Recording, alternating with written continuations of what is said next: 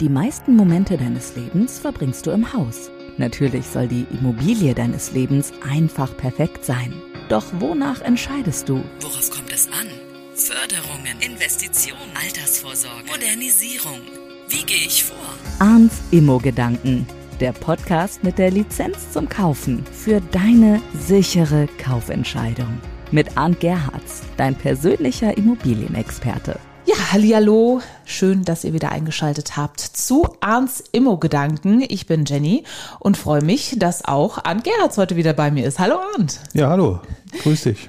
Ähm, Arndt, wir wollen heute sprechen über ein Thema im Immobilienbereich Familien- und Immobilienentscheidungen.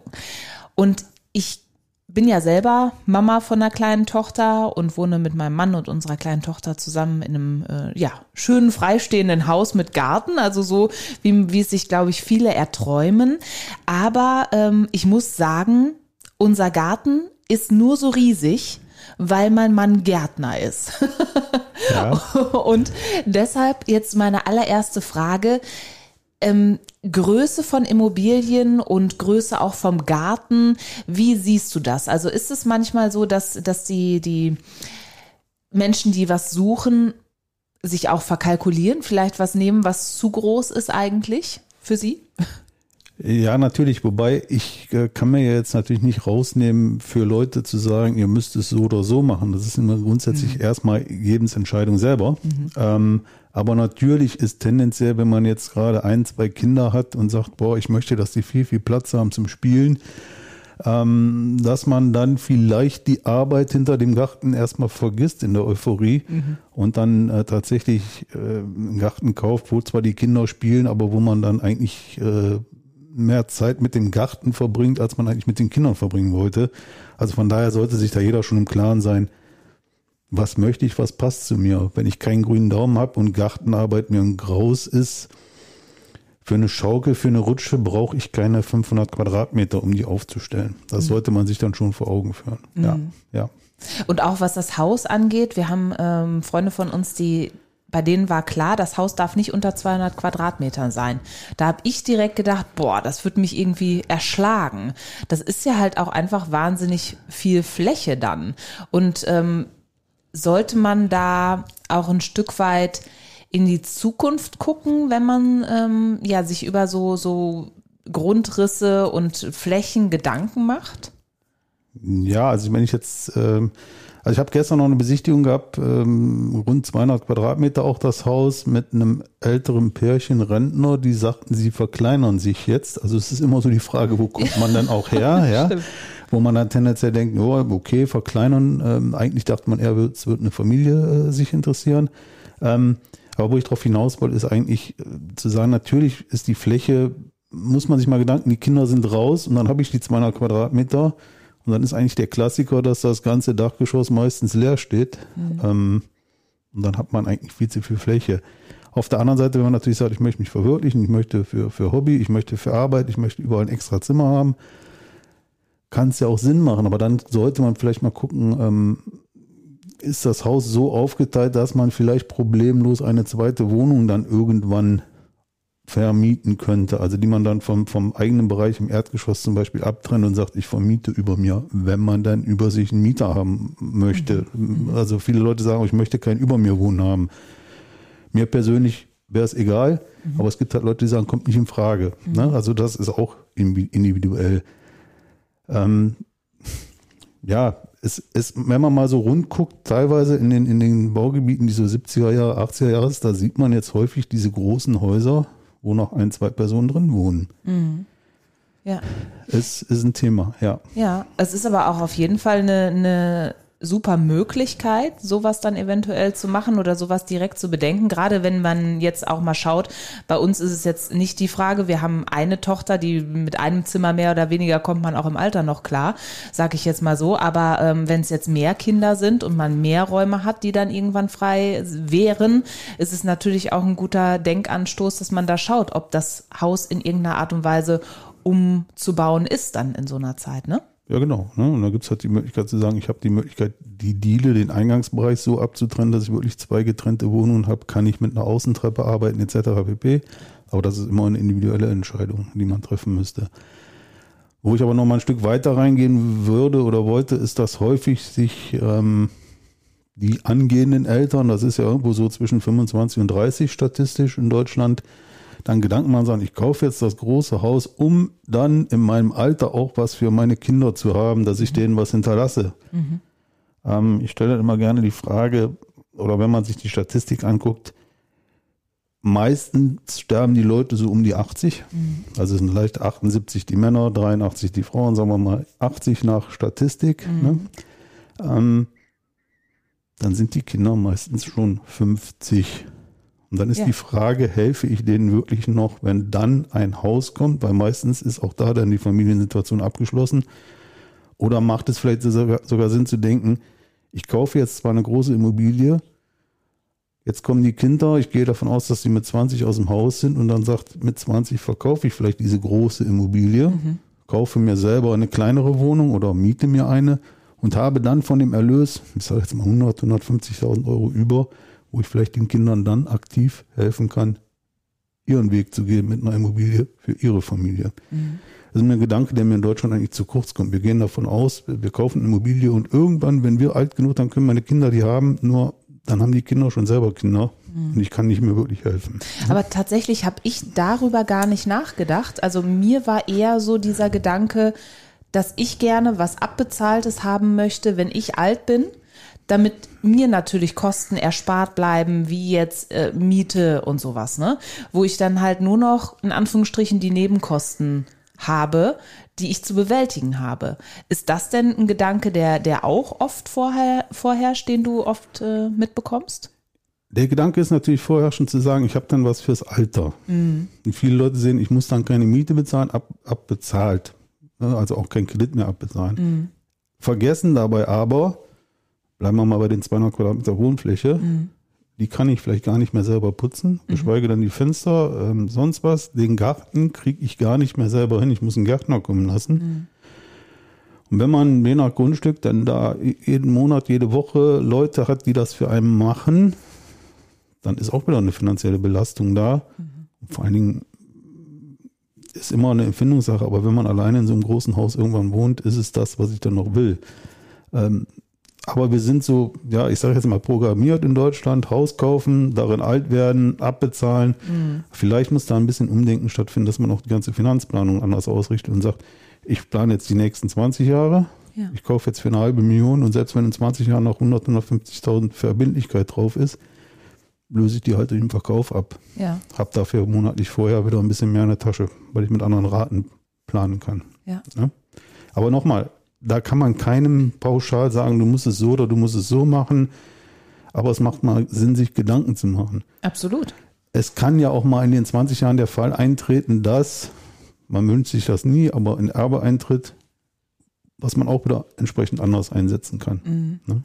Also da gibt es viele Faktoren. Man kann ja jetzt nicht sagen, die Empfehlung ist die Lösung. Ja. Ne? Nein, aber ich finde es schon super, dass du da die verschiedenen Möglichkeiten auch so nochmal aufzeigst, weil äh, über viele Dinge habe ich jetzt beispielsweise auch nie nachgedacht. Also für mich war immer klar, wir haben dieses Haus jetzt gekauft, wir haben da eine Schuld, ne, sag ich jetzt mal, und die haben wir zu begleichen. Aber dass es natürlich auch äh, eine Möglichkeit gäbe, dann äh, quasi irgendwann im Alter zu sagen, hm, wir, ähm, vielleicht auch wenn es dann abbezahlt ist, dass man dann sagt, man verkauft's und äh, holt sich dann was Kleineres und hat dann trotzdem ja noch quasi von dem, was man ja die ganze Zeit bezahlt hat, hat man ja trotzdem dann noch äh, wieder was zurück, sag ich mal.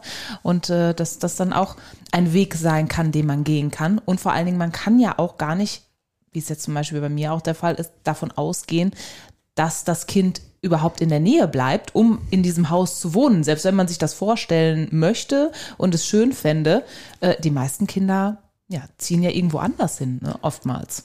Das ist das, was ich eben meinte. Ähm, wir gehen davon aus und geben den Kindern dann irgendwann das Haus abbezahlt und tun was Gutes. Ähm, aber vielleicht wäre es 20 Jahre vorher fürs Kind schöner gewesen, ich sage jetzt mal einfach nur 50.000 Euro irgendwo zu bekommen, mhm. um Studium etc. und dann seinen eigenen Weg zu starten. Ja als irgendwann den Gegenwert von einer halben Million zu kriegen, der dann irgendwo gesagt wird, naja, eigentlich brauche ich es nicht mehr. Ich, mhm. ich verkaufe es jetzt und guck mal, was ich mache. Ne? Mhm. Und der andere Gedanke ist ja noch, wenn du, wenn wir sagen, Altersvorsorge ist ja richtig, Ähm, wenn man jetzt sagen, kaufen oder mieten, wenn wir jetzt wirklich auf das Thema Altersvorsorge gehen, ist die Immobilie ein wichtiger Baustein, weil, wie du eben selber gesagt hast, ich kann es ja irgendwann wieder in Euro oder eine Währung umtauschen mhm. und kann, mir, kann damit Wohnung, Weltreise, was auch immer ich machen möchte, machen. Mhm. Eine Miete ist jeden Monat Geld weg. Mhm. Das sollte man auch berücksichtigen. Wenn man immer jetzt hört, ja, ich habe ja so eine hohe Rate, 2000 Euro vielleicht für einen Immobilienkauf, ähm, dann sage ich mal gerne so provokant, für die gleiche Immobilie würdest du wahrscheinlich irgendwo um die 1000 bis 1500 auch an Miete bezahlen. Mhm. Das heißt, man muss dann wirklich nur sehen, ich bezahle den Zins mehr und investiere aber ins Eigentum. Mhm. Ja. Und wo wir jetzt gerade schon bei Finanzierungsthemen sind, wie sieht es da denn eigentlich aus, wenn man jetzt sich Gedanken macht, gerne ein Haus haben möchte, ähm, was die Finanzierung überhaupt angeht beziehungsweise möglich macht. Müssen da beide Elternteile oder wenn es jetzt eine Partnerschaft ist, dass beide wirklich arbeiten müssen, gutes Einkommen haben müssen, damit man sich das heutzutage überhaupt leisten kann? Ist ja auch bei vielen die Frage. Auch das kannst du natürlich nicht, nicht pauschal beantworten. Ähm, also wenn jetzt ein Teil so gut verdient, ähm, ich sage jetzt mal übertrieben, dass, dass die angehende Rate nur ein Viertel oder sogar ein Fünftel des Monatseinkommens ist, dann brauchen natürlich beide nicht zu arbeiten. Dann reicht der eine vollkommen aus. Wenn es aber alles auf, auf äh, Spitz auf Knopf finanziert ist und eng ist und man wirklich auf jeden Cent achten muss, natürlich ist dann meistens das zweite Einkommen erforderlich. Ne? Ähm, also da sollte man sich für sich ein Gefühl kriegen, ähm, man sollte sich aber auch bewusst sein, meistens sagen die Finanzierungen sofort 50-50, also beide mitgehangen, mitgefangen zu gleichen Teilen. Wenn jetzt einer wirklich viel, viel mehr einbringt, kann man diese Anteile auch verschieben, die Eigentumsanteile, um somit auch das Risiko, wenn es nicht klappt, fair zu verteilen. Mhm. Also wenn einer in einer Beziehung 80 Prozent des Einkommens einbringt, kann man auch sagen, ihm gehören 80 Prozent der Immobilie. Mhm. Jetzt kann man natürlich sagen, okay, auf der anderen Seite ähm, ist dann vielleicht die Aufteilung Erziehung sonst was, dann kann man sagen wieder 50-50, aber es sollte einem erstmal bewusst sein, ich muss nicht sagen, das Risiko liegt zu gleichen Teilen bei beiden. Mhm. Ja? Dann sind wir wieder beim Thema Erbe. Ist, ist es vielleicht möglich zu sagen, ich kann da was einplanen oder kann ich vielleicht jetzt schon eine Unterstützung von den Eltern bekommen, wo ich mir einen gewissen Teil Darlehen spare? Mhm. Ich kann ja auch mit Also Eigenkapital mit einbringen. Ja, ich kann ja auch mit Oma, also Oma-Darlehen machen. Ne? Mhm. Ich kann ja sagen, liebe Oma, kannst du mir was leihen? Ich gebe dir noch ein Prozent oder zwei Zinsen. Ist immer noch günstiger als bei der Bank. Die Oma hat was davon, hat was Gutes getan. Und vielleicht sagt die Oma ja irgendwann auch, brauchst mir gar nicht die Zinsen zahlen oder wie auch immer. Ja, mhm. kann man ja vertraglich gestalten. Also das sind Sachen, die man einbeziehen sollte. Ähm, bei den Überlegungen müssen beide es stemmen. Ich habe mal so, ich glaube, nach einer Podcast-Folge schon gesagt, so, so die, Faustformel kannst du sagen, wenn du dein, dein, dein Jahres äh, Nettohaushaltseinkommen mal elf multiplizierst, das ist, glaube ich, das, was man als Rate sich leisten mhm. kann mit ruhigem Gewissen. Immer grobe Faustformel. Ne? Mhm. Und was ich noch sagen will, das ist jetzt speziell für Nordrhein-Westfalen, da gibt es im Moment eine sehr gute Förderung für einkommensschwächere Familien. Einkommensschwächer, ich ist jetzt immer in so einem Podcast schwierig zu sagen, mit Zahlen zu, zu jonglieren, aber wenn du ähm, einen Haushalt hast mit zwei Kindern, dann ist diese Einkommensgrenze, und das ist jetzt nicht verbindlich, es ist nur eine grobe Richtung, das muss man im Einzelfall prüfen. Mhm. Aber damit man so ein Gefühl kriegt für dieses Einkommensschwach, mhm. so ungefähr 4.800 bis 4.900 Euro im Monat an zu versteuerndem Einkommen. Mhm. Ähm, also das heißt, es ist schon, man hat schon ein vernünftiges Einkommen, aber kann dann Darlehen generieren für 0,5 äh, Prozent Zins und 0,5 Prozent jährliche Bearbeitungsgebühr, also 1 Prozent Zins auf 30 Jahre fest ähm, mit Zweitrang-Eintragung. Natürlich nicht übers volle, über die volle Höhe, aber es gibt dann gewisse Sätze, ich sage jetzt mal um die 100.000 Euro, die man dann vielleicht Anspruch hat, ein Darlehen zu bekommen zu diesen Konditionen. Mhm. Wissen viele nicht in NRW. Es gibt es auch, also ich weiß es nur für NRW, ich weiß nicht, ob es andere vergleichbar haben. Ja. Und viele Finanzierungsberater sprechen es auch nicht an. Warum? Weil es viel Arbeit und die NRW-Bank bezahlt keine Provision. Mhm. Okay, ja? also man arbeitet dann quasi für nichts. ja, und das tut natürlich Sinn. keiner gerne und dann ist es schon mal legitim, wenn man sagt, wir machen aber ein Honorar, wenn wir den Antrag machen, aber mhm. sie sprechen es jetzt gar nicht an, weil es Arbeit ist. Ja.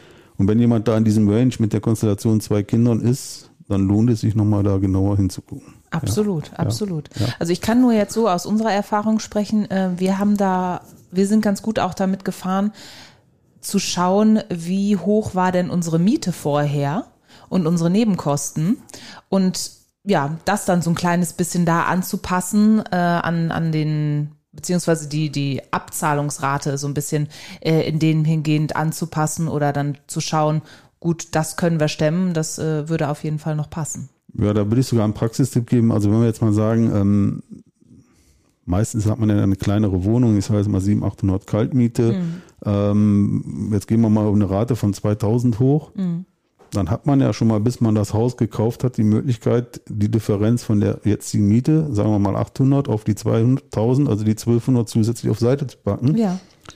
Und dann wirklich mal jeden Monat zu gucken, wie kommen wir denn klar? Ja, stimmt. Und äh, der schöne Nebeneffekt ist, ich sage jetzt mal, wenn die wenn die Suche der neuen Immobilie zehn Monate dauert, hat man mal eben auch schon mal wieder 12.000 angespart an Eigenkapital.